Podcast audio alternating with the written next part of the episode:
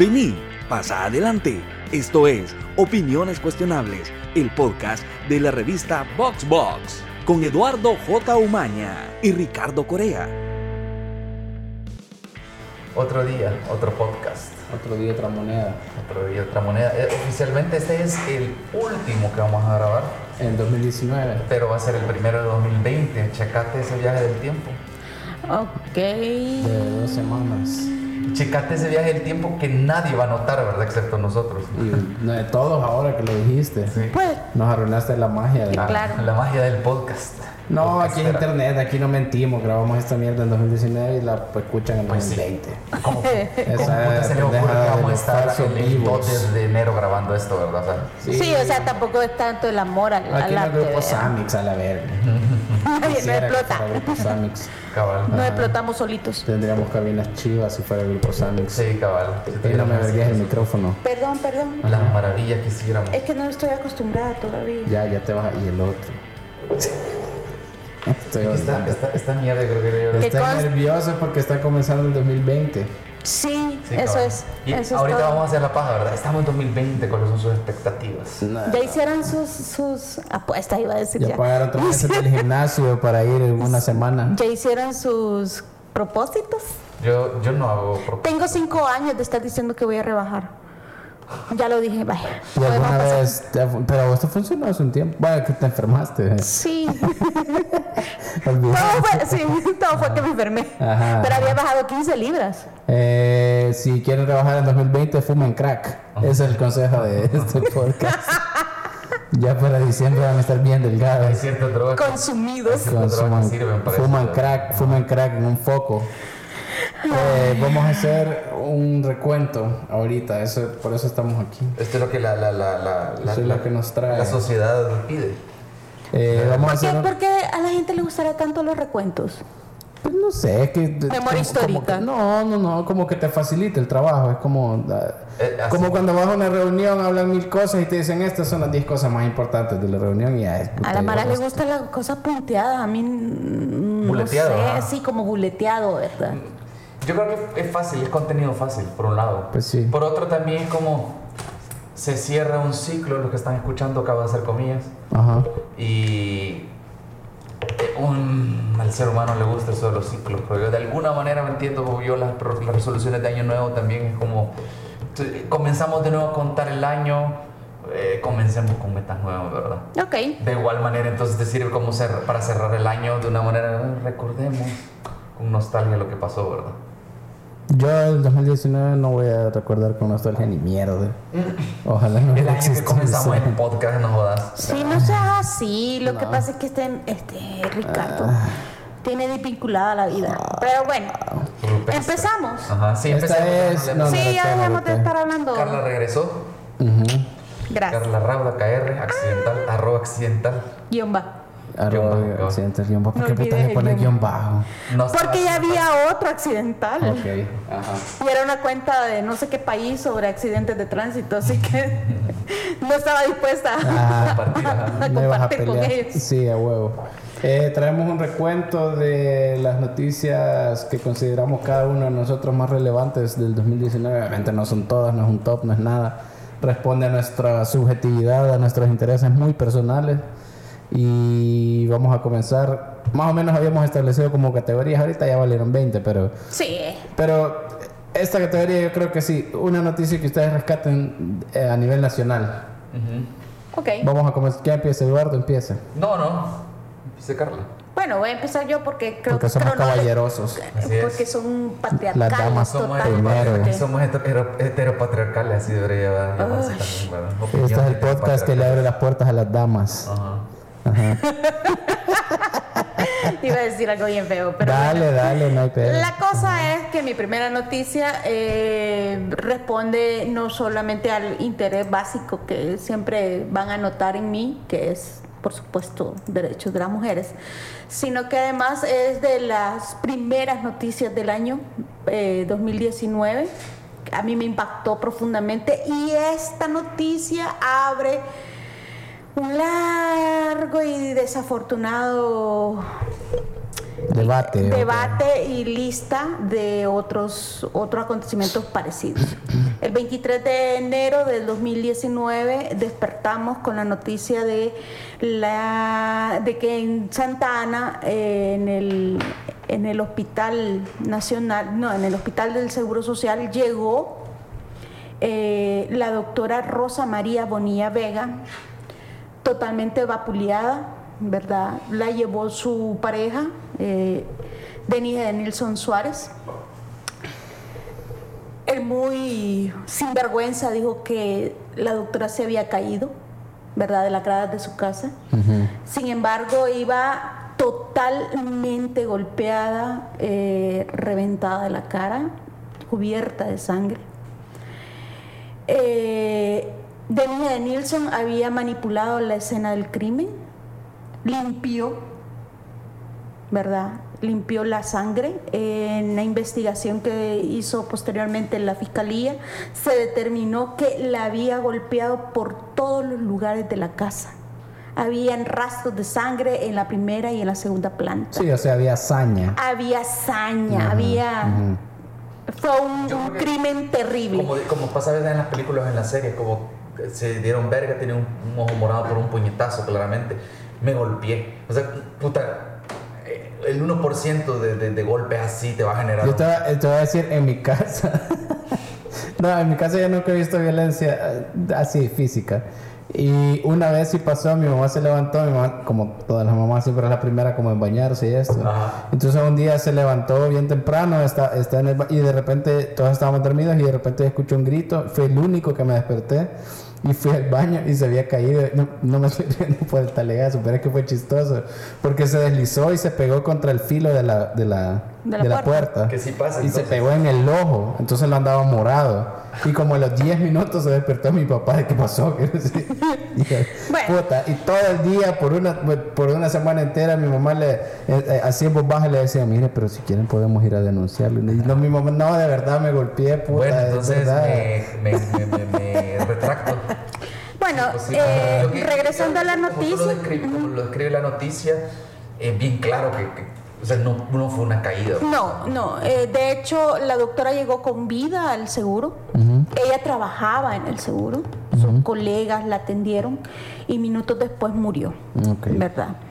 Eh, fue el primer feminicidio 23 de enero, registrado dijiste. 23 de enero en 2019. No sé si fue el primero, en realidad, eh, acabo de dar un dato que quizás no es correcto, pero fue impactante impactante ver la hazaña y la sinvergüenzada de querer decir, ups, se cayó. Pero agarraron al cabrón este, entiendo. Inmediatamente lo, lo detuvieron. Eh, el juzgado especializado de la vida libre de violencia y discriminación contra las mujeres eh, de Santa Ana lo juzgó hace poco.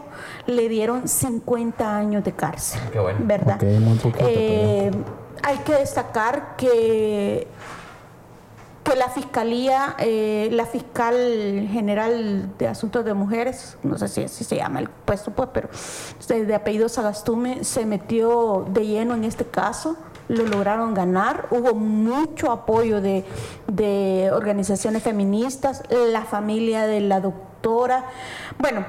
eh, según veo y según pude rescatar en varias, en varias noticias que le dieron seguimiento, eh, la doctora era muy querida, era al parecer una persona excepcional, ¿verdad? Eh, Pero a mí, fíjate que a mí justo eso es parte de lo que me imputa un poco de estos casos porque, eh, o sea, es decir, que bueno que le dieron justicia, pero parece que tiene que tener cierto estatus para adquirir justicia. Porque Mm, yo si hubiera que- pasado algo así con una mujer en el campo que no era doctora o que no mucha gente conocía, seguro el maje queda libre. no, pero ah, eh, ¿por qué tomé esta noticia? Porque no solamente porque fue impactante el caso, sino que, como decís vos, eh, a la luz de esto podemos ver otros casos, Sí. ¿verdad? Que sean tu pareja o no sean tu pareja, igual es un hombre agrediendo a una mujer.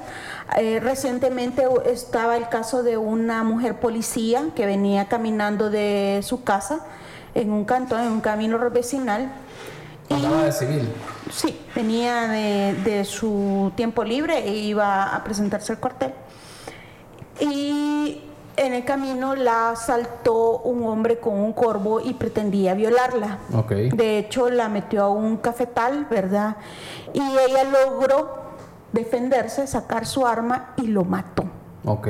Inmediatamente la acusaron y La la, y detuvieron. la detuvieron y la mantuvieron en una Bartolina, pero eh, debido a la resonancia, ¿verdad?, del caso, de hecho se estima que el, el agresor de la policía no era primera vez que agredía a una mujer en el mismo, en el mismo modus operandi y, y la sacaron inmediatamente. O sea, eh, incluso el, el fiscal general se pronunció ante el caso, ¿verdad? Eh, fue totalmente sobreseguida, ¿verdad? Era una, era una muerte por defensa sí, propia. sí, sí, sí. Entonces, a lo que voy yo y con lo que vos decías, eh, sí, a veces vos decís, bueno, pero tiene que ser una doctora o una policía. Yo creo que se va avanzando. ¿verdad? Se va avanzando poco. A veces uno quisiera como que... quisiéramos, Ajá, ajá. como quisiéramos, pero Yo- pero yo recuerdo años anteriores en los que leíamos de un feminicidio como el de la doctora y no pasaba nada. Ni aún siendo doctora. Ni aún de ninguna clase. Yo creo Sí, que, sí. Verdad. yo creo que ahí, ajá, ahí, ahí voy a estar de tu lado en el, en el argumento, porque no hay, no hay que enfocarse en lo que no es, sino que lo que es, y en es- estos, estos casos muestran un pequeño avance. Un Sí. pequeñísimo. Sí, sí, Otro- casos hipotéticos o reales, quizás si no fuera doctora hubiera sido un escenario diferente. Otro caso Pero que- no nos podemos enfocar en eso, en lo que sí hay que enfocarse en este año. eh, Esperemos que las cosas sean mejores entonces, pero de que ya po- poco a poco vayamos avanzando hacia un nivel de más justicia. Yo creo que yo creo que es importante destacar otros casos que se dieron, verdad, de feminicidio abiertamente y que recibieron eh, justicia. El caso de la de la policía que, que fue asesinada por su pareja también dentro de una Sí. de una delegación, creo que de la de mexicanos, ¿verdad? Eh, al inicio, el muy sinvergüenza también eh, dijo que se había suicidado, eh, sin embargo, el, el estudio de, for- de forense, determinó que la bala había entrado en la cabeza, en la parte superior de la cabeza No de la forma mujer, de. Que estaba hincada al momento de recibir Sí.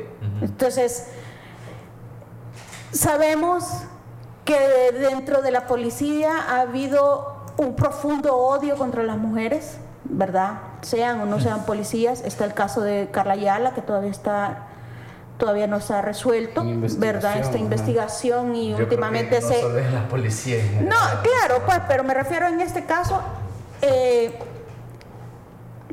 el, el- el- el asesino recibió condena, pues, Sí, recientemente. 50 entonces, años. 50 años también. Y entonces uno dice, bueno, todavía Algo tenemos casos hizo. emblemáticos como el de Carla Ayala, que no está resuelto.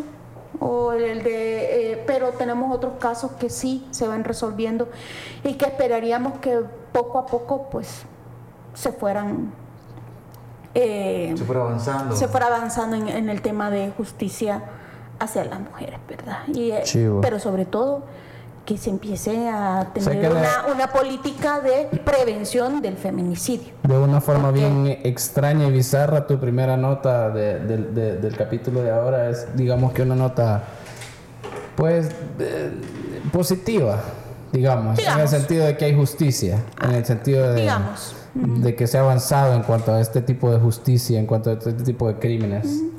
Eh, ¿Quién va? Eduardo. Eh, bien raro seguirlo después de, Lo siento. de esa noticia, ¿verdad? Esa no- o, ese, o ese- o ese evento. Yo creo que eh, es imposible no hablar de la propuesta a la reforma de la ley de cultura, ¿verdad? Donde trataron de que de, de promover que se eh, de que el 20% de la música programada en la radio fuera música nacional. Ajá, discutimos eso en uno de los primeros. Exacto, yo, yo lo menciono más que porque al final parece ser que no se ha votado para que se reforme la, la ley, pero sí ya se aprobó un 10%. Si los músicos negociaron el 20% esperando tener a- obtener un porcentaje mayor que cero, ¿verdad? Ajá. Fue un éxito. Sí. Si no, como siempre, es otra puerta cerrada en la cara de los músicos, ¿verdad? Pero eh, yo no- menciono esta noticia más por lo que simboliza para Vox Talks y para nosotros desde que comenzamos a dirigir la revista después de que Carla se fue, porque eso comenzó, fueron los primeros capítulos del podcast, por un lado, Y en, gracias a ese capítulo creo yo que yo me di cuenta como agarrando la... que, era, yo, comen- yo agarré el liderazgo, digamos, La de la, de la- batuta. de la batuta del, editorial de música en, en Voxbox. Y la música siempre ha sido bien importante para Voxbox. Y, y, De hecho, toda la causa social. Sí. De que a raíz de todas las causas eh, sociales y los valores de la revista, nunca habíamos caído en la cuenta de la incongruencia que estábamos cometiendo. No le estamos dando el espacio suficiente a los músicos en, en el espacio que los nosotros salvadoreños. En nuestro espacio no le estamos dando lugar suficiente a los músicos. Y desde ese día que discutimos eso en el podcast, lo hablamos con Ricardo y dijimos, hoy vamos a enfocar, sí vamos a hablar de música uno que otro día, pero vamos a tratar de, de música internacional, pero nos vamos a tratar de enfocar en darle un lugar, darle una voz a los músicos salvadoreños, ¿verdad? Y ha sido una experiencia bien vergona porque he podido hablar con un montón de músicos y de sus toques y hablar con ellos después, fuera de entrevistas. Ya lo estamos corrigiendo esa Sí, cagada. ya estamos Sí. en el camino de, de, de, de ver también cómo comenzamos el otro año a crear contenido audiovisual con ellos, ¿verdad? Sí, Contenido de cabal, cabal. Porque es cierto, o sea, qué armamos. estas leyes van a pasar o no van a pasar, pero son leyes pendejas a mi parecer. O sea, no están. La ley en general acá, ¿de qué sirve una ley que esté una ley si no se hace nada? ¿verdad? Sí. Entonces, yo creo que el espíritu es mejor. Bueno, no esperemos a que los políticos cambien esto, porque no, es- no, no, no, no, no es una cuestión de, ah, si ellos lo cambian, todo va a mejorar. Entonces, Sí, pero yo creo que el- el- el trabajo de los- eh, músicos, a los músicos salvadoreños. El- esta batalla me parecía bien necesaria porque el trabajo de los políticos es crear un escenario, como crear como las reglas del juego y a partir de ahí que todos los medios, músicos, todos empecemos a construir pues una escena, una industria que al final, puta es industria, es dinero, qué, qué vergón que pudiéramos tener esta, esta onda de industrias naranja, creo que se llama, que son Ah, sí. eh, eh, eh, formas de economía que se basan en la cultura, ¿ve? o sea, aquí tenemos un montón pa- en lo creativo, ajá. Eh, qué, qué, qué vergón sería que pudiéramos tener, exportar música, generar, puta, cuánto, cuánto dinero entraría al Estado. O sea, si lo quieren ver de esa forma sucia y banal, hay, pues. hay una, hay una industria, hay un- una industria de el arte y la creatividad de la música que no existe acá y que podría ser otra fuente de ingreso para la gente. Cabal, cabal. Para que los jóvenes tengan algo productivo que hacer para Pues la sí. sociedad y la cultura, ¿verdad? Y tanto nos quejamos, no hay trabajo, que no Y- hay no sé qué. y yo creo que yo Aquí puede haber una mí, solución. con una gran sinceridad, o sea, yo nunca he dedicado mucho tiempo. Eh, sí voy a toque, me gusta la música en vivo y todo, pero más allá de eso yo no apoyaba. Yo de- salía del toque y se me olvidaban las bandas nacionales. Ajá. Hoy, ha- hoy he escuchado más bandas nacionales, las he guardado en mis listas, las incluyo en playlists que hago con música, la música que siempre escucho, ¿verdad? Y yo creo que eso, eso es lo que me ha quedado esto. Es ese, e- e- esa noticia y ese intento de cambiar la, la ley me ayudó a, a enfrentar. Es decir, no puedo yo indignarme o opinar de esto si yo no tengo la actitud correcta para los músicos de El Salvador. Pues sí. Entonces, al menos a, a mí me ha cambiado. Espero que también con lo que nosotros hemos hablado y el espacio que hemos dado, comencemos a motivar a la gente también a pensar diferente. Ya tuvimos a los bichos de adrenalina. Que fue un- bien vergón porque yo nunca los había seguido, pero me di cuenta que la música de ellos estuvo siempre en el colegio cuando yo estaba. Sí. Sí, crecimos con adrenalina. Y ya estando ahí hablando con ellos, caí en la cuenta de que qué experiencia más vergona conocerlos a ellos que han hecho tanta música en El Salvador. ¿verdad? Cabal. O sea, les estás diciendo viejos. No son mayores que yo. así. Son mayores que yo, no. qué vergüenza sentarse con esas piezas de museo, dice. Viviente, Ey, dice. no seas No, lo digo porque ya sé que agarran el vacío. ajá. Bueno, pues entonces, Papu.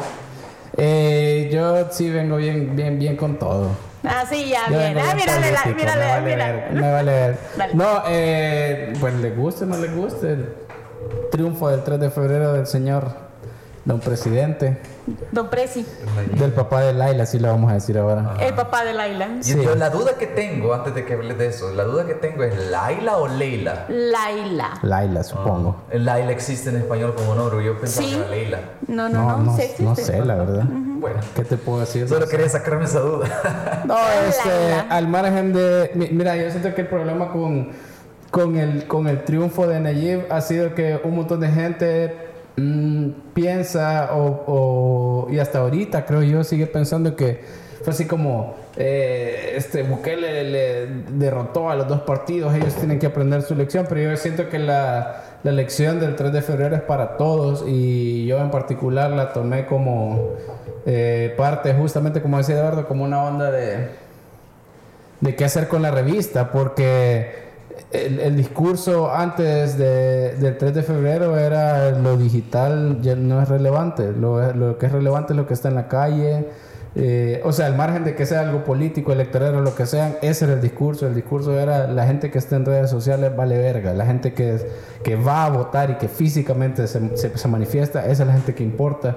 Y luego sucede el 3 de febrero y ya nos damos cuenta de repente que estamos en una realidad en la que lo digital sí trasciende a lo físico un vergo y que, y que por tanto tenés que tomarla con esa responsabilidad, lo que sea que esté pasando ahí, sobre todo como medios de Yo comunicación. creo que eh, también una, una, una, una tocada a la puerta, pero dura para los políticos y, y los generadores de opinión y todo Yo- eso. Sobre todo Yo creo eso, que, yo creo yo creo que están viviendo en una realidad que es bien desconectada y es como antes ellos marcaban la tendencia y es como esta no es la realidad, pero la podemos marcar. Y hoy creo que se dieron cuenta de que ya no tienen tanto poder como creían que tenían. Yo creo que el, el gran capital político de Nayib fue visualizar esa evolución que nos ha llevado de lo análogo a lo digital.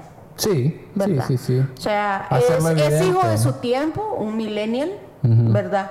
Que nos sacudió a los que somos de generaciones pasadas, ¿verdad? Generación X, a los baby boomers. Eh, yo creo que y sí, que nos sacudió a nosotros y encantó a los, a los otros millennials y a los centennials. Yo creo que el, el, el, el, el, el- De los hermanos Twitter saca- lejanos. Twitter saca, Sí, pues- Twitter saca el, el resumen del año y decir, puta, este año batió récords el- el- las suscripciones desde El Salvador, ¿verdad?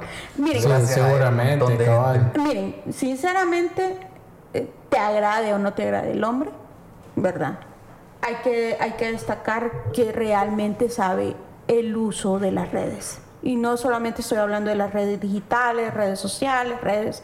No, la red del territorio. El territorio mutó. Sí. El territorio político mutó. Dejó de ser la plaza pública y pasó a ser el Twitter, pasó a ser el Facebook. Al menos esa es la, la- Esa es la percepción, la y yo creo que, que- quedó después de ese 3 de Ajá, y febrero, yo creo sí. que en realidad, y después creo que lo vamos a retocar con otra noticia por ahí, eh, uno debe de hacer un análisis profundo de no solo el medio en el que se está comunicando él, sino que la forma. La forma, claro. Ah. ¿Verdad? Porque sinceramente, todos teníamos Twitter, todos teníamos Facebook Sí. antes de esto.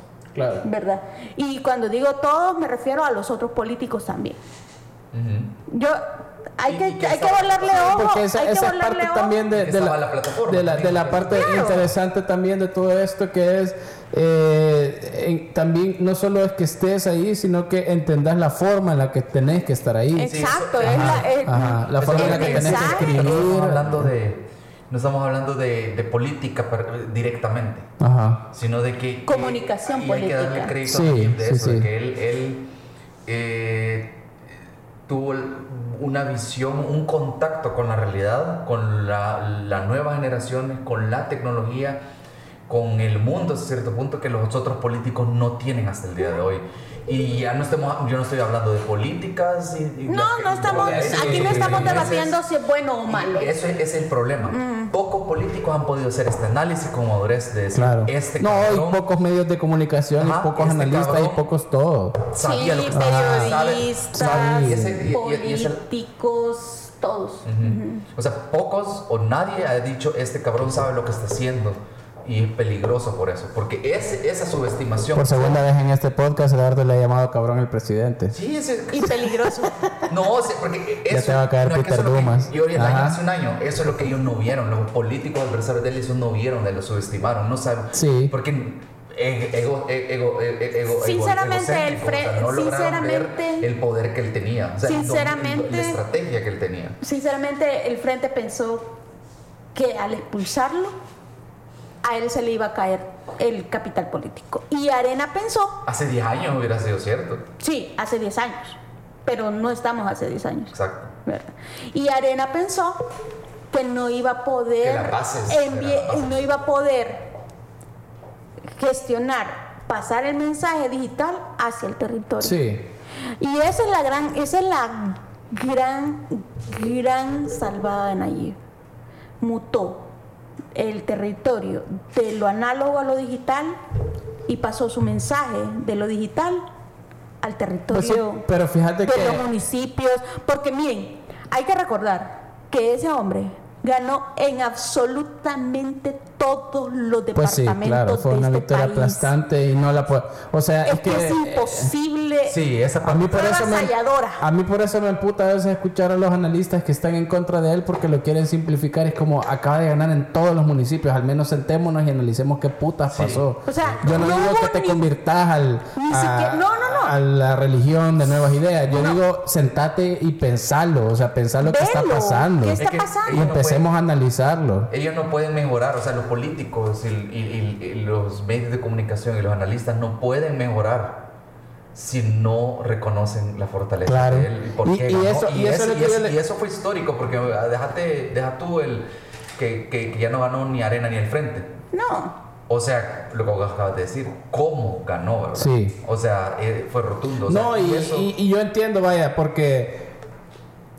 mm, o sea, la esta victoria del 3 de febrero nos agarró por sorpresa a todos. No solo al frente, obviamente los más afectados fueron el frente y- y- y Arena, pero en realidad fue como una bofetada para un montón de nosotros que, pues yo, yo ni, ni- no estaba ni con el frente ni con Arena, vea, en- en- para nada, pero yo pensaba lo mismo, decía como, puta, este, este loco no tiene nada en el territorio, está Miren, difícil que mí- gane. Yo creí que iba a ser Ahora, una victoria así. mi ajá, o que va a ser una victoria muy cerrada. Ahora, mi punto es cómo vamos a asumir las elecciones que vienen, porque Exacto. la primera, o sea, al 2021. la primera vez fue como esta, esta, esta elección fue como, ok, fue sorpresa. Resulta que la parte digital sí importa, pero ya aprendimos todas las elecciones, no solo Arena del Frente, ya aprendimos los medios de esa elección, ya aprendieron los analistas, prepago esa, ele- esa elección. Quítale eso. Ya aprendieron esa lección la gente que va a, co- va a competir como alcaldes y diputados de nuevas ideas. Porque Sí, una cosa sí, sí, es sí. Nayib. Claro, claro. Y yo una vez se lo decía a alguien, o sea, si otro ministro, viceministro, presidente autónoma, que son los que ahorita están, creen que tienen el mismo impacto que Nayib, les digo algo, no. Bueno, Siri sí lo tiene, llevo un mes que se Ya, lo tendré. Pero por, ah, o sea, Ya, me no, refiero. antes, de que, antes de que hablemos de eso, ya, ya hicieron el ridículo varios, varios, varios ministros. O sea, Sí, justamente porque tampoco están entendiendo cómo se maneja, o sea, las Y ni siquiera sociales, estamos hablando de entonces, sí. políticas y todo eso, de, sino de, de nuevo, la presencia Comunicación. y comunicación, na- nadie tiene el nivel que él tiene. Y él solo no va a poder cargar con todo el partido y con todo el gobierno, ¿verdad? Pero lo voy a intentar, estoy seguro. Entonces, a- a- voy, a, voy, a, voy a saltar porque yo, yo quería... eh, es imposible, aunque me revienta, que me tiene hasta la verga ese hashtag ya, ¿verdad? ¿Quién pagó el viaje de Osiris Luna? Ajá. A mí me tiene hasta la verga ya. Vamos con pero, la segunda ronda ya entonces. Pero sí, vamos con Ajá. la segunda ronda. Pero Te yo cedo creo mi puesto, Lo que, lo que Se sí- lo arrebató, es que la se lo tomó. me obliga, me obliga a, no quitarte, a quitarte tu puesto y a, y a no ser caballeroso. Fíjate. No, es que puta, para Ajá. empezar sí me tiene hasta la verga ya, porque yo no siento que vayan a lograr nada con ese hashtag. O sea, a Osiris Luna le puta, le sí que le van a No, ahí sí, no, no van a lograr que diga de dónde, pero Pues que sí. se está logrando algo, se está logrando. Sí, Mantenerte está un- haciendo el maje, la verdad. pues sí, pero mantener un mes un hashtag. Sí, es difícil. Para mí eso- para mí eso es seis lograr algo. Semanas, Ah, seis saber- semanas. sa- No, O sea, lo estás debilitando. Sí, pero mm, es que Eso de, eso de no lograr nada, yo tampoco, o sea, no va a lograr que diga de dónde sacó el pisto. Miren, No, yo Quiero yo hacer una- mire, pero ¿sabes por qué yo cuestiono lo que vos estás diciendo? Es porque lleva seis semanas, sí, pero ya se volvió changoneta.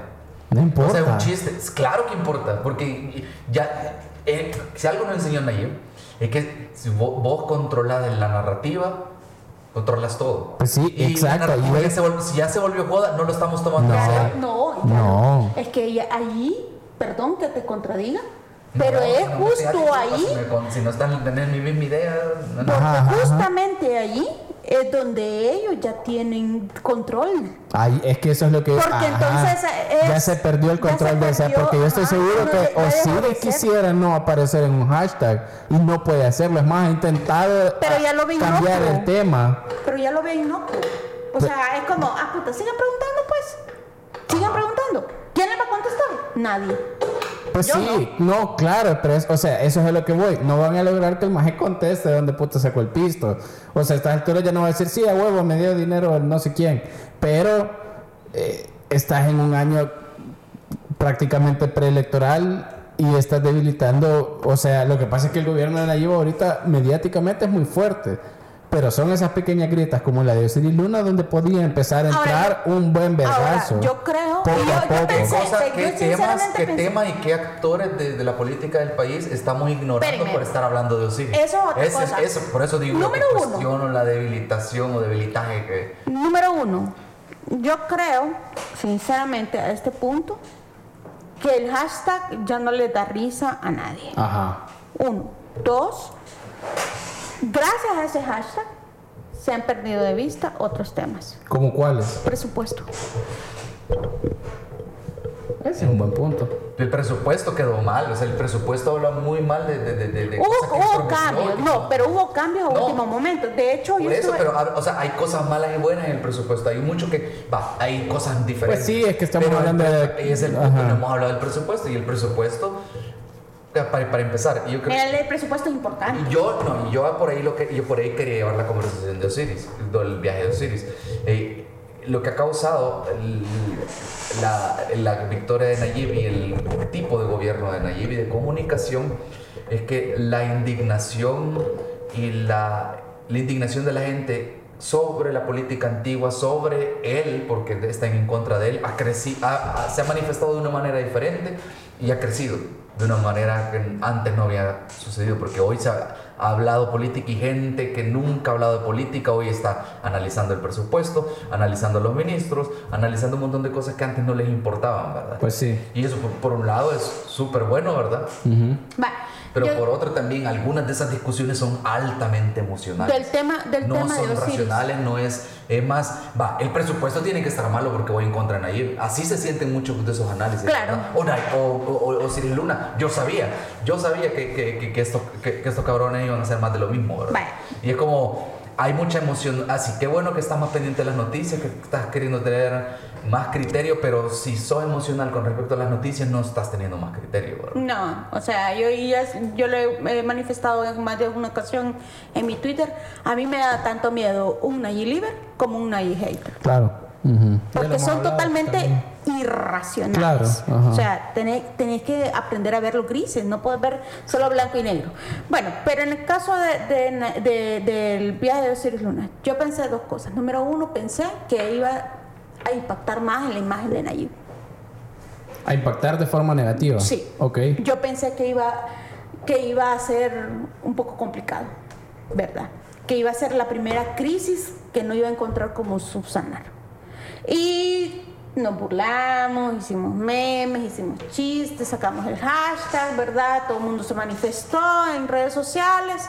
Vi un par de ca- pancartas, una en el Boulevard de los Héroes y otra ya por la Universidad Nacional. Pero dos cosas. Uno, Osiris era de las personas mejor evaluadas antes del desvergue. Y tiene un, un trabajo profundamente complicado en una estrategia de seguridad que estaba resultando aparentemente bien. Ajá. ¿sí? Y esto sucede justo después de un alza de asesinatos. Ok. ¿sí? Sí. O sea, hay que ver todo el panorama. Ajá. ¿verdad? ¿A quién le conviene que el- el- el- una de las piezas claves de seguridad quede mal? Ah, a la oposición ya. Mire, discúlpenme, pero ministros, secretarios, todos han salido del país. ¿Alguien ha preguntado quién les pagan los viajes? Que si se sacó una foto, que si la chera, yo no me voy a meter en ese análisis. Ahí está, y, y ahí tú lo, y a mí me agarraste en curro porque no lo había pensado de esa forma, con toda sinceridad te lo digo. Y, Y no creo, y no creo que nadie- ningún, que los otros no, nadie- hayan, no he se hayan subido Esta un jet. conversación, este análisis no lo he visto en Twitter. Por eso te digo que estoy hasta la verga del hashtag y que a mí no me convence que esté de- debilitando de la manera Lo- que, lo creen que yo- está lo que yo- O sea, siento que es parte de otro juego. No me Más allá. que pudiera ser de, de la oposición, pero tiene, tiene sentido. No sé, Otra porque cosa, también. otra eh, cosa o que sea, ya se lo había dicho ajá. es, yo, perdón que esto te pasa, interrumpa. y esto pasa Dale, dale, dale. exactamente porque por hacerlo changoneta ya no está y- o, o Es que analizarlo no, emocionalmente exacto. ya no estamos Es que hay que ver todo, hay que verlo todo. Otra cosa, yo pensé que esto le iba a impactar en la figura, en la aceptación a Nayib. Ajá. Y hace poco menos de dos semanas empezaron a salir todas las encuestas, no solo Sid Gallup, que dijeron que Sid Gallup la podés ven- comprar y que te digan lo que vos querrás, va a haber Todas las puedes comprar, pero ajá. Todas las puedes comprar, pues, pero va. La prensa gráfica. La prensa gráfica antes del desvergue de Osiris le daba, ¿cuánto? No, no sé. 96. Ajá. 96 de aprobación. Ah, de ahí salió lo del 4%. Sí, Sí. no, Ajá. fue el 92, perdón, Ajá. 92%, porque ahí están los, el 4% Que de los que no, y los que no contestan. Ajá, ajá. 92%. Ajá. 92%. Ahorita tiene 88. O sea, bajó 4 puntos. Que todavía lo puedes considerar como una oscilación nada más. o sea, Exacto, o sea, eso puede está dentro Pues sí, de, pero, de tu ver, margen de, ver, con- en tu margen de, Esto de- sí, esto es lo que quiero decir. Ustedes están diciendo que todos los análisis que hacen en redes sociales son bien, eh, es que van por el, por el lado más sentimental, pasional, visceral, que por un lado más, más racional, ¿verdad? Que yo no he visto, yo no he visto análisis no- no- de de tema. Yo racional. el todo porque no puedes generalizar. No, claro, la mayoría, vaya, la- el, el- el promedio, digamos así. Sí. Eh, ahora, el que yo no creo que el tema de Osiris le haya quitado importancia al tema del presupuesto. El problema con el presupuesto es que es un tema demasiado racional. El Eh, tema del un- pues, es una mierda demasiado compleja. Yo Sí, no creo que la gente haya dicho, o sea, inconscientemente, pues, que la gente haya pensado, vamos a hablar de, vamos a seguir jodiendo Osiris y no vamos a darnos cuenta qué pasa con el presupuesto. Ahora, Yo siento que el presupuesto no es un tema que se trate tanto porque es un tema Más aburrido. es un tema aburrido, es- o sea, No no, solo- es un no, tema, es un tema, es un tema complicado de entender. O sea, yo puedo Y decir, ningún yo detesto el político gobierno. se ha dado la tarea de explicarle Claro. al pueblo qué puta pasa Ahora, con el presupuesto. Basándonos en esta idea que yo estoy totalmente de acuerdo, que la mayoría de análisis que se hacen en redes sociales vienen más de lo visceral que de lo racional. Si vos mantenés un hashtag por un mes, estás hablándole lo irracional de la gente. Sí, no, yo estoy de Estás acuerdo. convenciendo a gente. Si bajó del 92 al 88, puede ser una oscilación, pero también puede ser un, un comienzo de una grieta. No lo puedes descartar Yo tampoco. pensé que la. No, no te descarto la grieta, Ajá. pero pensé que iba a impactar más. Bueno, no cumplió con tus expectativas, pero tampoco se mantuvo. O sea, hubo un bajón. El problema, bajón. con, el problema con el IF es que como ya llegó al tope de la popularidad, ya no puede seguir subiendo. Ahorita solo va para abajo. Y que ahorita es pura tienes que inercia. controlar la caída, la verdad. Ahorita es pura inercia. Lo que tiene, lo que está queriendo No, hacer es controlar la caída. El punto es Ahorita Yo lo que que le, yo lo que yo le Ajá. aconsejaría es que ya mantenga sus comunicaciones si quiere. Le subió al presupuesto de comunicaciones, ¿verdad? lo mantenga, que le suba si quiere. Pero tiene que comenzar a dar resultados. Si no da resultados, Sí. no, va- Ahí no nos va a poder balancear. sí. Porque cuando toda la, por, por ejemplo, toda la, él, él tiene palabras bien bonitas, porque cuando defendió el presupuesto él en Twitter, Ujú. ¿Dónde más, verdad?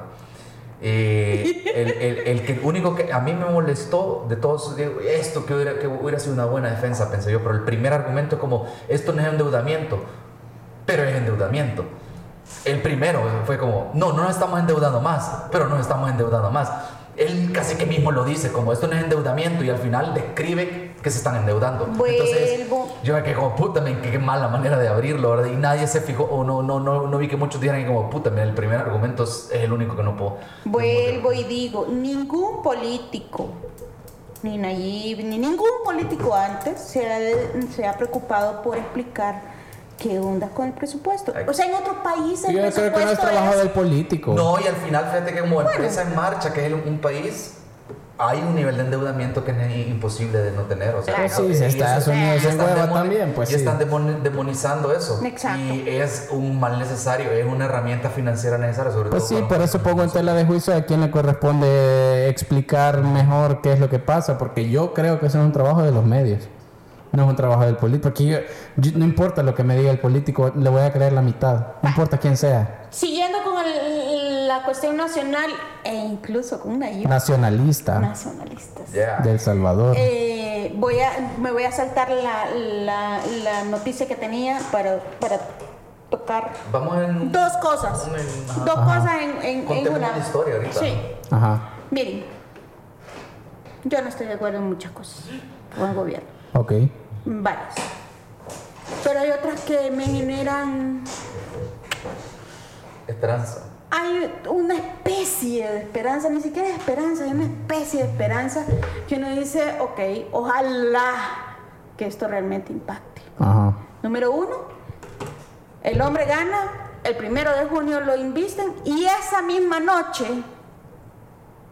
da por Twitter la orden de que le quiten el nombre al cuartel de Mon- Domingo Monterrosa. Ok. Algo que el partido de izquierda no pudo hacer en 10 años. ¿Qué, impa- ¿Qué impacto y qué importancia tiene esto? Si es un pinche nombre de un tipo que ya hasta se murió. Es lo que yo pensé cuando, cuando pasó. O pregunté, Ricardo. Es el tema de justicia restaurativa en este país. Le pasó Este país sigue siendo violencia y tenemos el gran cáncer de la violencia porque nunca se Sí, cerraron totalmente. las heridas de la guerra. Domingo Monterrosa perpetuó la masacre más grande en Latinoamérica en la historia reciente. Está comprobado que el 80% de los asesinatos cometidos en Mozote eran niños menores de 12 años. Yo tengo un chero nicaragüense que un día me preguntó, "Ey, ¿qué pedo con el mozote? Y yo, que y medio le expliqué y me dijo, es que aquí también se estudia esa Estamos, masacre. estamos hablando de niños de 12 años. Mi sobrino tiene 12 años. Sí. O sea, yo lo veo y pienso en todos esos niños y niñas que murieron asesinados, encerrados en un cuartito un poquito más grande que esta sala de redacción. ¿verdad? Entonces, quitarle el nombre de ese asesino a un cuartel es importante. Porque entonces estamos diciendo, ok, no vamos a honrar a una persona que mató a más de mil personas en un conflicto armado. O sea, eso es importante. Entonces, que lo haga este presidente, millennial, que todo mundo odia o todo mundo ama, ¿sí? Con visceral pasión, Ujú. cualquiera de las dos. Me dice algo. O sea, comandantes, guerrilleros no pudieron hacerlo. Gente que, que luchó, o sea, que se dio riata en, el conflicto armado. Y este que de repente tuitea cosas como jet lag, Presidente más cool. vea, el presidente más cool. Ajá. ¿verdad? Y, le- y lo, y lo hacen leña, ¿verdad? Y a veces, yo siento que a veces él tuitea algo para que todos los demás ardan, ¿verdad? En redes. Mm, yo, Yo- siempre. yo- Lo hace y dice, sí. lo hace y dice, ah, voy a poner esto porque para que se den verga. Como cuando se puso doctor. Cuando se puso Puta, doctor Dios, o cuando la dijo gente que, estaba o- vomitando sangre en o Twitter. cuando o sea, está- dijo Ahora que los, de, los del Faro o de Factum son víctimas. Eran víctimas. Ah, ajá, sí. Sí, no. Ah, salió. de- Sí, les dijeron víctimas, les dijo víctimas a los periodistas. O sea, todo el entonces- mundo, ay, entonces se rasca las C, ¿verdad? vestiduras. Y viene este tipo que es bayunco, ¿verdad? Y dice, ¿saben qué? Bórrenme ese, ese nombre. Ahora bien. eh, Yo le perdoné un par de cosas ese día. y lo voy a decir. Ahora, ahora bien, tu esperanza no es completa. no, porque Por- viene el tema. Porque, porque te, te hago la pregunta. Ajá. Porque también yo, veo, yo puedo leer este acto como cabal, darle una estocada al frente. El primer día me voy a asegurar, el, el- el partido que más quedó cojeando después de la elección fue el frente. Sí. Cojeando es piropo también, porque que se Pero se también, y, pero también Entonces, era una estocada esa- arena. esa- Arena lo protege sea, a, a Sí, Domingo no, pero. Arena está más fuerte. Está, están, están más fuertes que el frente. O Sí, por Arena no le afecta ese partido, golpe, ajá. son un partido el frente. Pero Es un golpe al ego, arenero. no, pero no, no es eso. Milena-. Milena es 10 es- años, 10 años ha estado ah, el frente. Sí. Que era la gran promesa de cuando nosotros estemos, va, esto va a ser diferente con nosotros. Y no lo hicieron. Se volvieron iguales, iguales que los de Arena, ya estando ahí en, en el Sí. gobierno. Llega el primer día, lo que hace es aseguremos, pri- votemos al más débil primero. Pateemos al más débil. Yo también lo vi como, eh, como, o sea, a mí me alegró cuando lo leí ese día, pero también lo vi como una cuestión incluso lógica porque eh, llegó el FMLN, que habían sido por 12 años los grandes rivales del ejército, y pues no se nos olvide que aquí quien tiene las armas es el ejército, ¿verdad? Claro. Entonces, seguramente, el digo yo, pues no sé, pero el FMLN llegó y dijo, ahí vamos a quitar el nombre de Domingo Monterrosa, y el ejército dijo, no. Me vale verga, no lo van a quitar. Sí, de Yo hecho, tengo las eh, armas. de Ajá. hecho decían que podían, eh, que el frente algún di- en algún momento, algún dirigente del frente dijo que no lo habían hecho porque tenían miedo de un levantamiento Pero yo lo, armado. yo lo entiendo porque los, militares en- veían en los dirigentes del frente a los guerrilleros contra los que Al enemigo, combatieron. al ene- enemigo. Al que fue su enemigo durante tanto tiempo. Y de repente viene Nayib y es como, este bicho no, no había ni nacido cuando nos estábamos matando. eh". Y mandar esa orden es como, "Ah, ah, da- dale, pues vale verga, quítalo. O sea, ¿me entendés? No, es como, otro- no otro es lo mismo, otro porque punto. podía haber sido personal. eso es que el mensaje para mí eso no creo que sea el que Nayib estaba haciendo, pero para mí es no existe nada sagrado acá. Aquí vamos a construir un nuevo país y si vamos a- También puede ser. Y si vamos a construir un nuevo Un buen país, esto es una muestra. Entonces, no existe nada sagrado, hay que reconstruir y para reconstruir tenemos que darle nuevos valores a las cosas que... Además, eh, de, además de lo de Domingo Monterroso, y lo, lo quiero decir eh, pegadito porque también es parte de mis grandes esperanzas, es el anuncio que dio, ya le voy a decir qué día, el 3 de, de diciembre recién pasado, eh, cuando dijo que, que consiguió ayuda no reembolsable de China para la construcción de una nueva biblioteca nacional. Sí, a mí también eso me alegró.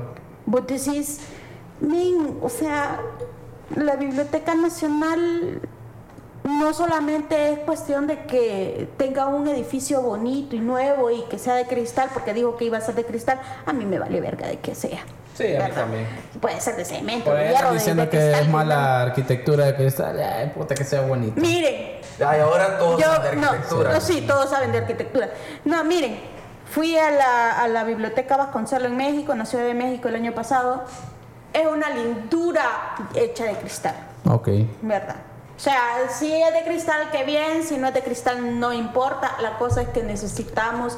Esto es un acto reivindicativo de la cultura. La memoria y ¿verdad? La memoria de un montón de cosas. O sea, la identidad nacional. Argueta ahí todo lleno de telarañas en esa Exacto. biblioteca vieja. Exacto, que sí. se inunda cada dos, Sí. tres días cuando llueve.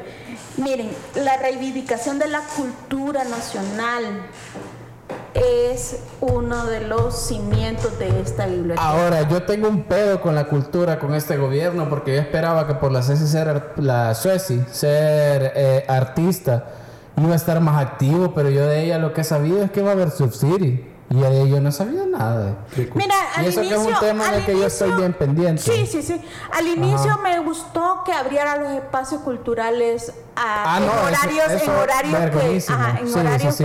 que, Que abrió vos decís, puta, 10, 11. ¿Cómo voy a ir Ajá. al Teatro Nacional o voy a ir al Palacio Nacional si lo cierran a las 4 de la tarde Sí, y yo salgo a cabal. las 5 de la tarde de la oficina? o a Cabal, seis? no, eso sí estuvo Entonces muy bueno. pues, lo abren y dice, bueno, ya ahorita ya podés ah, eh, Hasta 10, visitar 11 de la 10, noche, 11 de la noche sí. de los sábados, ¿verdad? Ajá. Entonces vos decís, va, ahí va.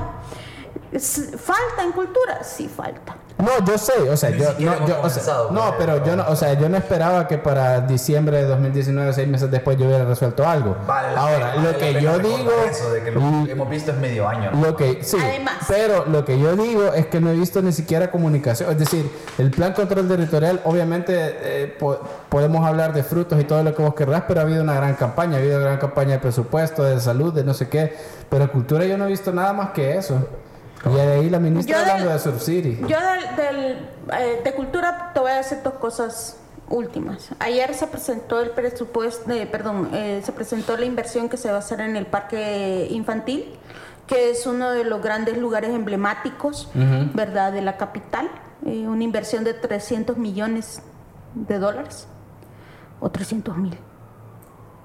No, 300 mil, perdón. Tú, estás citando. 300 Sí, mil, sí, perdón, perdón, 300 cagás mil, vos. 300 mil. Entonces, ayer se dio, eh, se va a abrir ese, ese, eh, ese parque de nuevo, ¿verdad? Con esa nueva inversión. Eh, tengo entendido por los documentos del presupuesto que estuve revisando hace poco, que hay una parte del plan control territorial que incluye ¿verdad? Inversión en cultura para la, eh, el resanamiento del tejido social. Exacto. Ahí, ahí donde entra. Pero el problema es que cómo nos vamos a asegurar de que ese dinero de verdad sirva para eso. Cabal, y O yo, sea, creo que, yo creo que aquí fácil ojalá criticar, que- ajá. fácil criticar el viaje a China, fácil criticarlo, el, via- el tour que hizo Leila, ¿verdad? Laila. Laila, puta. Ve. Laila, Laila y su rostro frente a Ivanka, eh, Ivania, ¿cómo es Ivania? o- Ivanka. Yo no sé si era la Ivanka esposa Trump. o la, o la hija. La hija. Ah, Pues Ivanka. para Donald Trump es lo mismo. yo la amé, la amé. La cara de bitch, please. Sí, la que era el, Y sacándole el la cosa dedo. Y que- sacándole el dedo. que- La amé. el- el- podemos hablar de un montón de cosas, criticarle, criticarle al señor de la librería y todo eso. Mira, al final, Biblioteca. eso. Al final, lo que estoy tratando de decir es que son buenas noticias para el país. Porque, o sea, es apoyo, o sea, eh, voy a poner ahorita de puta, No, de, sí, de- de- de- ay, tiene ataduras, ay, ¿qué querrán los chinos? Ay, lo- y, y lo- y con los gringos, es como, mira, al final este, este país Necesita no produce, cultura. Pues no sí. produce, No, y necesita el- apoyo, ajá. desgraciadamente, y, y el apoyo sí trae ataduras, trae, hay que abrir puentes Consecuencias. comerciales, Ajá. compromisos, hay que hacerlo, pero pongamos los pies en la tierra. El Salvador es un país pequeño, no produce nada, no hay recursos. Cualquier ayuda que nos puedan dar está bien. Y si la ayuda, y si la ayuda se, ¿cómo se llama? se convierte en hay que estar del lado de ciertas políticas estadounidenses y de, de otras eh, chinas, pues es un, un precio que hay que pagar por ser tan débiles. Sea, esa es la realidad que hay que hacer, porque algunos se ponen bien enojados y todo eso. Y como, La mara se pone purista. Pone, pone los pies en la tierra. El Salvador necesita estas relaciones porque Claro. si no, no hacemos nada. Pues Pero sí. sigamos con, con, con la lista, creo yo. ¿A Vale. quién le tocaba? Vos ya hablaste, ¿verdad? Ya, ya tenemos la segunda, esta es la tercera ronda y creo que O es la se última. mezclaron todas. Pues ya vale ya- Sí. La última del Nacional, antes de. Una última nacional, ¿querés agregar vos? Yo creo que sí, ajá, o tienen más. No, yo ya no tengo nacional. O sea, Yo, un montón, yo montón de tengo cosas, una pero. ajá. nacional pleca Bueno, sí, sí tengo. internacional. Ajá, ajá, ajá, dale. Pero, el 23 de julio del año pasado, eh, 2018. de, perdón, del 2019. Estamos en 2020. Ah, no, sí, estamos. del 2019. Perdónenme, sí, del 19. El 23 de julio Ajá. de 2019 eh, hubo una noticia que también me impactó inmensamente, ¿verdad? Y es el caso de Oscar Martínez y su hija Valeria, Ah, claro. ¿sí? Sí, creo que no. que se ahogaron en el río Bravo, ¿verdad? Eh, ellos, toda la familia Martínez, eh, Oscar, su esposa y su niña de dos años, partieron de San Salvador el 3 de abril de, de 2019 y el 23 de julio, eh, luego de un peregrinar bastante largo entre Guatemala y México, decidieron eh, cruzar el río Bravo. La corriente arrastró a la niña, ¿verdad? Eh, Oscar decidió, pues en un momento de arrebato, pues tratar de salvarla y la alcanzó. En sus últimos momentos de vida logró meter a la niña dentro de su camisa, ¿verdad? Pero ambos fallecieron. Para mí fue doloroso ver la, la- la fotografía, ¿verdad? Fue terrible. Tengo una nieta de la misma edad de Valeria y un hijo de la misma edad de, de Oscar, ¿verdad? Eh, y pensé pues en toda la, toda la frustración y el dolor y, eh, y la pobreza que tenés que tener para decidir arriesgarte en un, en un viaje como este. No es solo Oscar, ¿verdad? No es solamente la familia de Oscar y la niña, ¿verdad? Eh, los que migran a, Estados Unidos. Está comprobado que al menos 400 personas migran ilegalmente al mes en este país. Sí. ¿verdad? Desde 2018 se vio un nuevo fenómeno de migración distinto, ¿verdad? Eh, que fueron las caravanas. Creo que fue un acto político y reivindicativo comunitario de decir, ¿saben qué? Este país no nos está ofreciendo lo que necesitamos, nos vamos a ir juntos. Nos vamos a reunir en El Salvador del Mundo y vamos a salir caminando hacia otro país. A mí me gustó también la conexión que hacía, no me acuerdo quién, y comparaba las caravanas con las guindas, Sí. que ha sido una forma Exactamente, de... es una forma de cuidarse Hay en como un, comunidad. un, un hipervínculo Un ahí de que sí. Eh, un vínculo que nace de la adversidad, eh, debo de decirlo. Lástima, ¿verdad? Que no sabemos mucho de cómo terminaron esas caravanas, no sé si llegaron.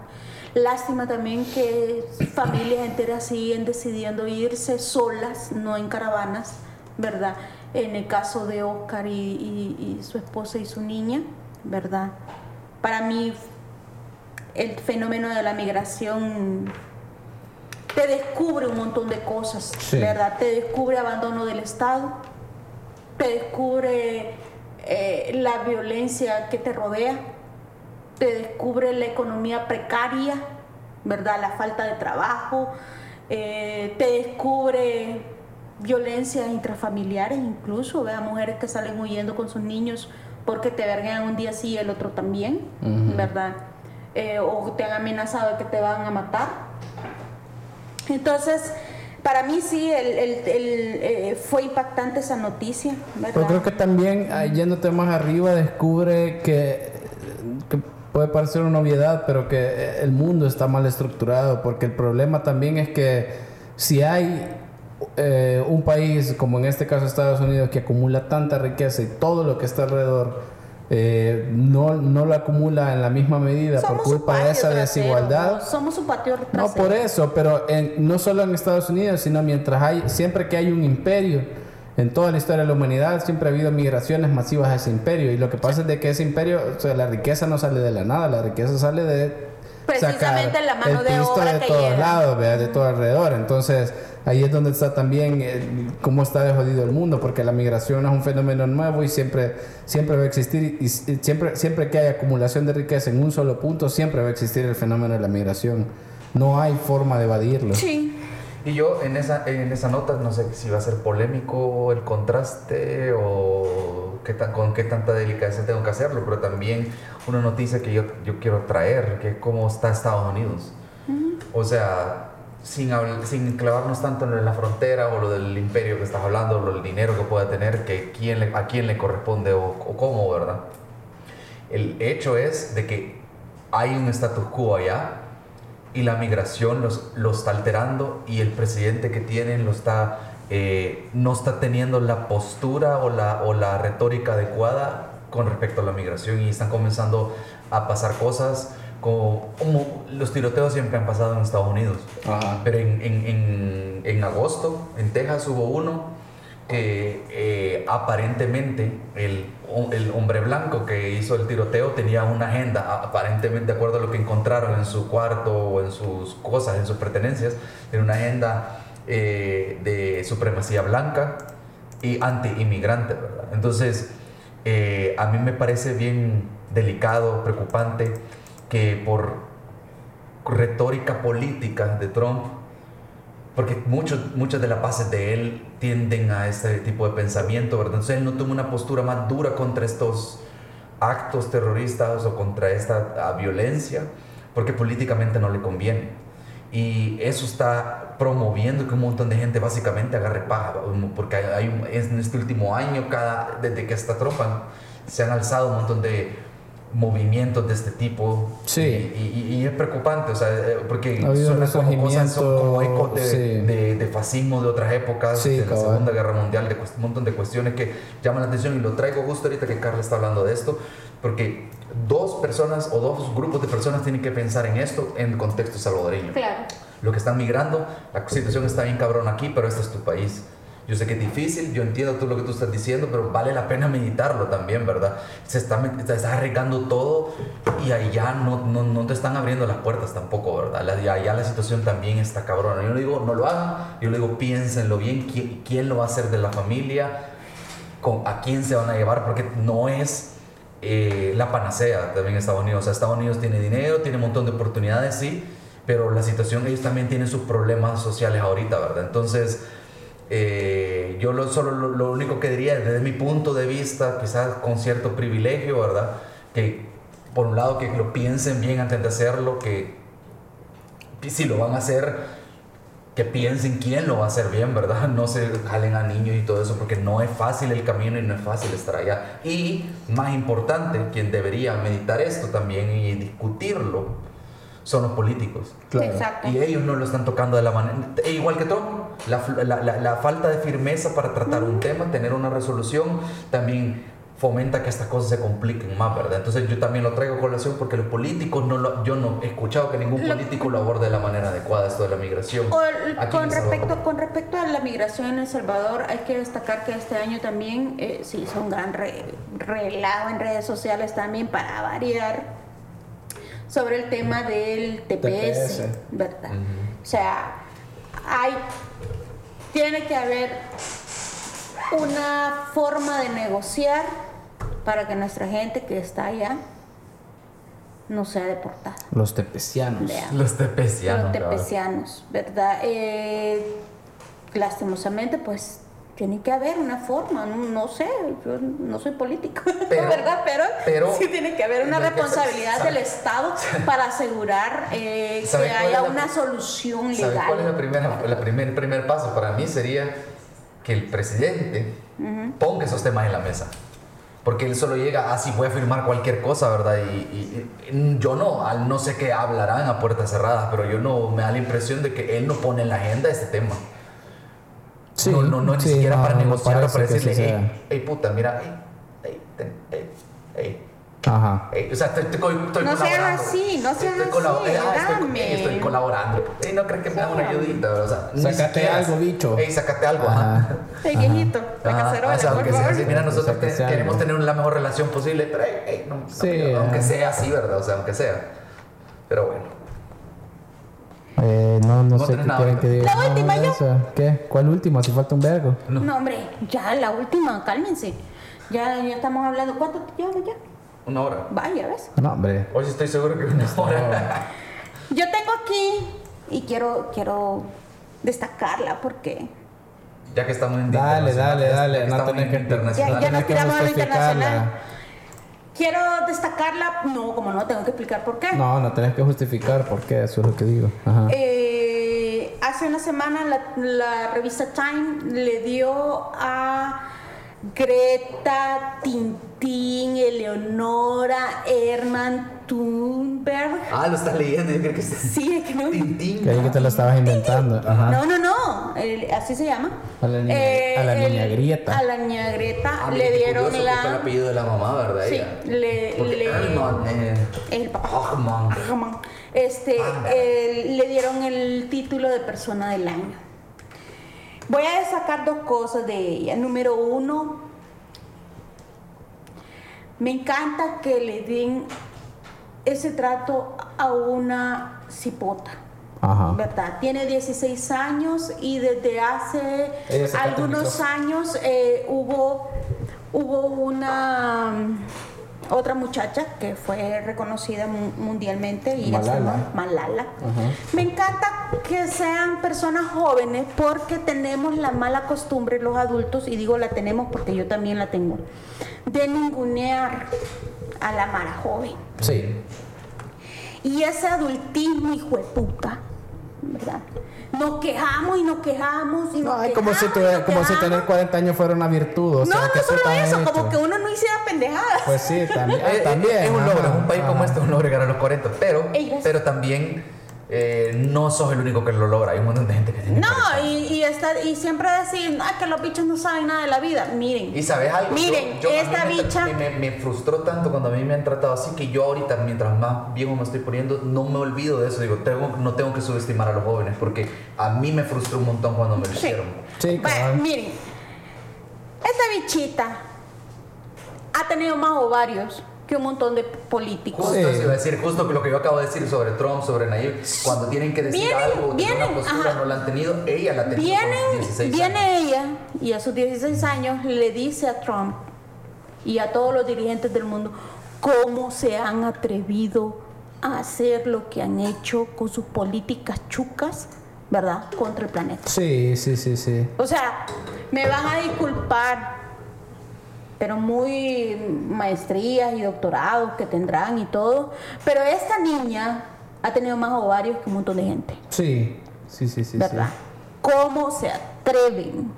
Esa, Sí, esa sí, frase que dijo él, ella en, el- en- en- en un evento mundial, y yo, puta men, o sea, yo quisiera tener los ovarios de ella. En, este, en esta cuestión del cambio eh, climático y, y- y el calentamiento global, hay un problema claro. O sea, que ahorita el- eh, hay dinero ahí de por medio. Exacto. Y, y- y la única conversación o la única ley que se ha tenido es favorecer a la, com- a las empresas que están haciendo esto o a no cambiar la vieja manera, ¿verdad? Entonces que ella les esté casi que poniendo en mal a todos ellos para decir, "Güey, y ahora de realmente negociar políticas que garanticen un futuro para el, pa- para el mundo, creo que está, está bien. Y yo lo que aplaudo un vergo es, es, es la resolución que ya tiene la O a la corte edad que tiene. Sí. Porque es fácil decir, ah, sí le están haciendo porque el caso porque es blanca, eh, le están... Porque tiene pisto. Sí, no, y ajá, han- han dicho que la están o- o manipulando. el lo- lo- lo- Los lobbies verdes, es decir, que de, de, de tecno- de tecnología verde, Ajá. Los que tienen el lobby de tecnología verde y todo eso son los que están detrás de ella y Sí. todo eso. Hay muchas cosas que puedes decir, pueden ser ciertas muchas, pero al final del día yo creo que Al final la del día, resolución- la exacto. resolución y convicción que ella tiene, ya sea que le estén pagando o no, También es vergón que ella se sí- comunica, creo yo. y que eso creo ella se convierte en un símbolo también de es una es una niña ¿me entiendes? una mujer No, es, ni- es es una pequeña ajá ojalá Miren. que un montón de niñas crezcan y hagan cosas más vergonas que ella Exacto. inspirado en lo que ella Miren, hecho eh, dos cosas, eh, eh, dos cosas. Número uno, eso, que es joven, ¿verdad? Y este año en particular, en 2019, se ha visto desde otras perspectivas, no solo en tema de cambio climático, sino que en otras, que las mujeres jóvenes son las que llevan la batuta en las protestas. ¿Sí? No solamente eso, Greta además, eh, cuando yo me enteré, fue impactante también, padece de síndrome de Asperger. ok ¿verdad? Entonces, eh, salir de ese espec- es- espectro de- del autismo y poder levantar la voz, ¿verdad? Lo hace todavía más, más impactante. Eh, de, de no, no tampoco quedarse en un... o sea, hay una, hay una profunda, hay una profunda, como te dije, estigmatización de las personas que tienen ya sea eh, un problema, ajá, un problema de salud mental o una condición, ¿verdad? Porque a veces no son enfermedades, sino que son, son condiciones. Entonces, eh, a mí me gusta que sea una niña de 16 años, que sea del género femenino, ¿verdad? Eh, y que además sea una persona con eh, un síndrome de Asperger, porque al final es... Otro tiene todo, tiene, todo, tiene todo en contra para estar callada en su casa, pues. Ajá. Y si tiene recursos, pues, es una niña sueca que no le falta nada, que bien por ella, pero salió de su casa. Pero todos sabemos ¿verdad? que- todos Sí. Y sabemos llegó, a, y llegó a putear a, a- a Trump, A algo la- que todos queremos al hacer. momento de levantarte para hacer algo, no importa si estás en un changarro o estás en una mansión. O sea, lo mismo cuesta levantarse Claro. de una silla. Y ella lo hizo. Fíjate que en esa, en esa vena también otra, otra, otra, y me parece bien interesante el año que hemos tenido, donde más, más y más mujeres Muy eh, femenino. ya están Chiquitas. Eh, rompiendo los esquemas y paradigmas, Claro. ¿verdad?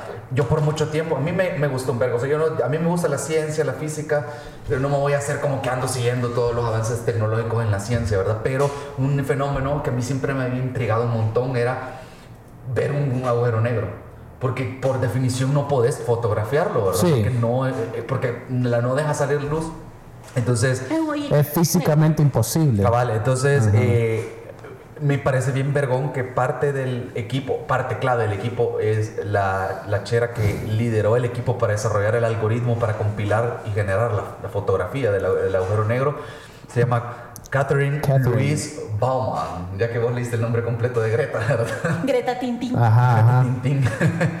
Eso me parece bien vergón, fíjate, en un campo donde tradicionalmente la ciencia, la, la tecnología, la ingeniería, la computación son, cosas masculinos de hombres, sí ¿verdad? sí sí Sí, Me parece bien macho. que eh, el, uno de los... eh, hay gente que, de nuevo también, hay gente que digo, ah, pero eh, esa foto, ¿de qué nos sirve? Gastaron tanto dinero. Siempre hay comentarios negativos, ¿verdad? A mí me sí, parece pero- que fue importante, demuestra que cosas que se creyeron imposible en la, astro- en la astronomía, en, ¿cómo se llama?, en el conocimiento, siempre hay cosas que se creen imposibles y llega un punto donde se consigue. Sí. Entonces, para mí esto es, es otro paso donde se consiguió algo que antes se creía imposible y parte clave. De- para lograrlo fue esta chera. Que lo que fotografiamos fue el horizonte, el horizonte de eventos, algo así que se llama, es que como la, la puntita. Cabal, donde Ajá. muere la luz, digamos, donde deja de, de donde deja de- O sea, literalmente fue solo la puntita. Ajá. Exacto, porque ahí en lo- dentro de lo negro, en algún punto es que está la Sí, sí, sí, el, sí, el planeta o lo que, la masa que queda, la supermasa, ¿verdad? Entonces, me parece bien vergón, fíjate, que también es otra mujer, ¿verdad? Que también en su momento le, le un- le- hay, hubo cierto... Hay gente que Y una mujer joven. minimizarlo, bien ¿verdad? Está Sí, bien sí, sí, cipota, sí, tiene sí. 29 años. Cabal, entonces eh, eh, eso me pareció bien vergón por, por- Sí, hombre. porque fue una mujer Siento esperanza en la nueva generación femenina.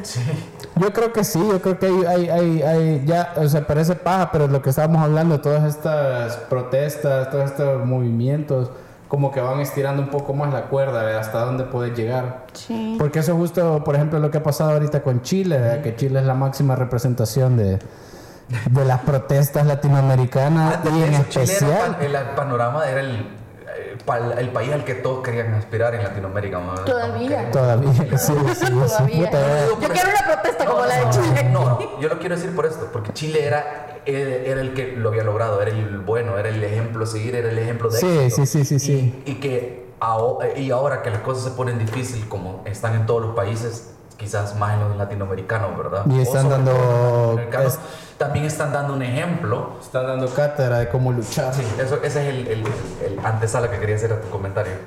Este, sí, ya para ir terminando, porque a mí me ha parecido vergón porque Chile es una capital del mundo en cuanto a arte y cultura, que eso me parece maravilloso, de tantos eh, poetas y músicos y, y escritores que nos ha dado Chile y que le ha dado al mundo Chile. Maravilloso. Ajá, y pero me gusta porque a veces se piensa que todas estas cuestiones están como divorciadas de la realidad o que no mucho tienen que ver con o sea, pero te das cuenta, las protestas en Chile han tenido un componente cultural que ha sido impresionante. O sea, vos has visto gente salir y dar conciertos como forma de protesta, hacer performance como forma de protesta. Y el arte para el- O sea, es como, puta que, o sea, pero eso es algo que se da en un país con una tradición como la de Chile, ¿me entiendes? Eh, hemos visto a poetas salir a las calles, vea, eh, así viejitos ya ahí caminando. Eh, y creo que el, el, el, el- pico más alto de toda esa, de toda ese- esa secuencia, ese desvergue fue Mon Laferte en los, en los, en los, en los- en los Grammy, vea. Maravillosa. Ajá, o sea, de- desnudando su, su torso con un mensaje, Con el pudor que le dice. sacándose las chi- Nah, ¿entiendes? Así, desnudándose básicamente, de, de- de- ¿qué sería? Semidesnuda. Con el pecho al aire. Con el- es que no lo quería decir así muy, ¿Qué? muy feo, ¿Por qué? No sé. No es pecho. Sí, no, sí, yo no digo no que sea mentira, yo digo que no lo que era muy feo, estoy hablando de estética, no de realidad. Ah, Eh, perdón. Perdón por ser tan cruda. salía con el mensaje en Chile torturan, matan y violan y, hay- y, o sea y al final ella logró lo que quería hacer y es que la gente empezó a hablar de lo que estaba pasando. Un montón de gente empezó a hablar de sus chiches vea pero Ay, pues sí, pero son, un- eh, eh, generalmente son machos que no cogen. no pero también o sea así con ver a un ver de tetas, no o sea yo no- obviamente no lo voy a defender pero puta o sea no importa o sea están hablando de eso. Hay Perdón, ya hay gente. no pero es verdad o sea un montón de yo vi gente diciendo ay qué fea su chicha come mierda o sea O sea, es lo que te ¿Qué? digo. Es un ¿De qué bicho que vive con su papá y que no coge desde tiempos milenarios. Ajá, O sea- pues sí, ajá, eso es lo más seguro, pero eh, yo, yo, yo creo que, eh, o sea, ese desvergue no comenzó con Mon Laferte, ella fue solo el punto más alto de todo lo que estaba Es pasando. correcto. Ocupó, ocupó su posición. Pues se ocupó su de- micrófono para... Exacto, su, Exacto. su Y plataforma. al para- día para siguiente, al día siguiente sacó una canción y la gente decía, ah, esto era parte de vale verga, que ocupen el mercado. Es que es O sea, es lo háganlo, no es lo que- importa. eh, si van a ocupar el Es mercadeo para vender sus mierdas, está bueno, pero aprovechan Pero para decir cosas grandes, importantes. Exacto. Es lo que Ajá, o sea, El mensaje. vení, vender lo que querrás vender, pero también ocuparlo tu influencia para decir cosas ¿Qué es, lo que, qué es lo que decía Carla al inicio con, con el caso del feminicidio, verdad? O sea, sí, siempre puedes ver el lado positivo, el negativo, lo que hace falta, o inclusive sí sacar un lado negativo, pero no quita y no debemos quitar lo positivo que se está haciendo, porque lo positivo es lo que construye. Si Sí, cabal. negativas hay que trabajar en eso, la próxima vez lo hacemos mejor o le exigimos de otra forma al artista o a quien estemos criticando. Pero enfoquémonos mejor en lo positivo de este mundo. Yo creo que algo que queda claro este año es que, puta, ya hay que dejar de clavarse con emocionalidades, con odio y, ne- y negatividad. Hay que, ser un po- hay que usar Hay que- un poco la materia gris. Sí, Hay, cabal, y hay que enfocarnos en construir. Es- Y eso es lo que yo creo que yo creo que uno de los consejos para el 2020 para todos los oyentes es Para los que sobrevivan. Ajá, Ajá. para los que sobrevivan. Tal vez yo ya no esté con ustedes. Ey, sería bien raro que uno de nosotros se muriera y cuando saliera este episodio Ya no esté. este, ya no esté, ¿verdad? Es que- es que- Bueno, el asunto Pues sería bien así. pero, pero viene la fiesta, viene la fiesta. y- no todo está Y no todo está dicho. no todo está dicho. Miren, el el consejo es Ajá. vean el todo. O sea, no quede de pendejo, hijo lindo o hija linda, ¿verdad? Vean el todo. O sea, si, si te sale una noticia y no es fake news, cuando ya la corroboraste, entonces ve todo el panorama. Porque a veces se nos, quedan, se nos quedan cositas por ahí en las esquinas. Pues sí. ¿Verdad? Entonces, Y vean es todo lo como- que es- decir es- es, este- mira lo que te gusta y mira lo que no te gusta. Cabal, cabal. Exacto. Y ponete es como, es medio como cuando... de- Sí, porque si ves una noticia en la brita ni la vas a ir a contrastar a última hora, puta, no vas a salir de tampoco mierda. ajá. O sea, cálmense, no sean chucos, hombre, ya les he dicho. Es que aquí hablamos cosas sucias. Ya vi. El asunto es, eh, vean el todo, ¿verdad? Eh, las fake news siempre van a ver, ¿verdad? Corroboren fuentes, ¿verdad? Eh, y ejercite el músculo del, de la, del ser crítico, ¿verdad? Sea crítico, hijo lindo, no sea autómata. Borrego. Borrego. Cabal, no, eh. Esos son tus consejos para el 2020. Es mi consejo para el 2020, Borrego. no, no la haga de pedo. ¿Cuál Vamos a es tu decir consejo borrego por no decir otra palabra para no causar más polémica. Vamos a decir borrego por no decir pendejo, porque aquí no decimos pendejo. No. Yo, estaba pensando no, en otra, yo estaba pensando en la ¿Cuál, otra cuál, cuál, cuál? La otra. Nagy Liver. O Nagy O Hater. Nayib hater, ajá. Sí, por favor, ninguno de los dos. Ay, porque es que me dan alergia los dos. Cabal, ey, ¿Cuáles son tus consejos para el 2020, Eduardo? Bájale un poquito Twitter. ¿Cómo? Que se calmen en Twitter. Ah, bájenlo, No es necesario estar Ah. tu- tuiteando tu opinión de todo. No, de, de todo tenemos opinión, no de todo necesitamos escucharla o leerla. Yo por eso no, no y tuiteo de todo. ¿Cómo se para llama? no caerle y, mal a Eduardo. y definitivamente estar el activismo de Twitter o digital no es suficiente. O sea, eh, si vos tuiteas maravillas en Twitter y tenés 2.000, 3.000, 10.000 seguidores, ah, qué bonito. ¿Qué haces cuando llegas a tu oficina? ¿Qué haces cuando... Eso, cambiemos, haga- hagamos más, o sea, a- a- no solo nos quedemos sentados y no solo nos quedemos complacientes de, ay, ay, ay, ay, mira. Yo hice mi labor ciudadana del día, ya tuiteé. Ya Cabal. tuiteé. Ya tuiteé. Ese sería mi consejo. Mi consejo 2020, fume crack, eso le va a hacer adelgazar un vergo. Llegue figurita de las vacaciones de Por eso- Semana por eso no Santa. te voy a dar los Santa. consejos nosotros porque iba a cerrar con ese. Sí, sí, sí, por supuesto. Sí, no eh, no fumen crack en la Tutu vale un dólar la piedra. Así que no, o sea, tampoco es una gran inversión. O sea, unas dos, tres Ya al siento día. que nos cae encima la chota. No, estoy jodiendo. Yo creo que no se puede, estoy haciendo apología al consumo de droga. Sí, siento que nos pueden llevar. Esto es broma, obviamente esto es broma. Esto- no, Sí, esto obviamente esto es broma. Bueno, entonces-. Ojalá no me caiga así Luna aquí con su jet privado. Ajá, cabal. Ajá. Un helicóptero. De este. Helicóptero privado. Siento que nos va a caer la DEA. De Siento que me va a repente. Y De repente. Peter Dumas allá afuera esperando. Bueno, Bueno, feliz año nuevo. feliz año nuevo. chiquitos. Va, pues nos vemos, se la lavan. Nah, mentira, ya es todo vulgar. Cuídense y no le hagan caso a Ricardo hoy. Madre. Ya estuvo. Esto fue Opiniones Cuestionables, el podcast de VoxBox. Hasta la próxima.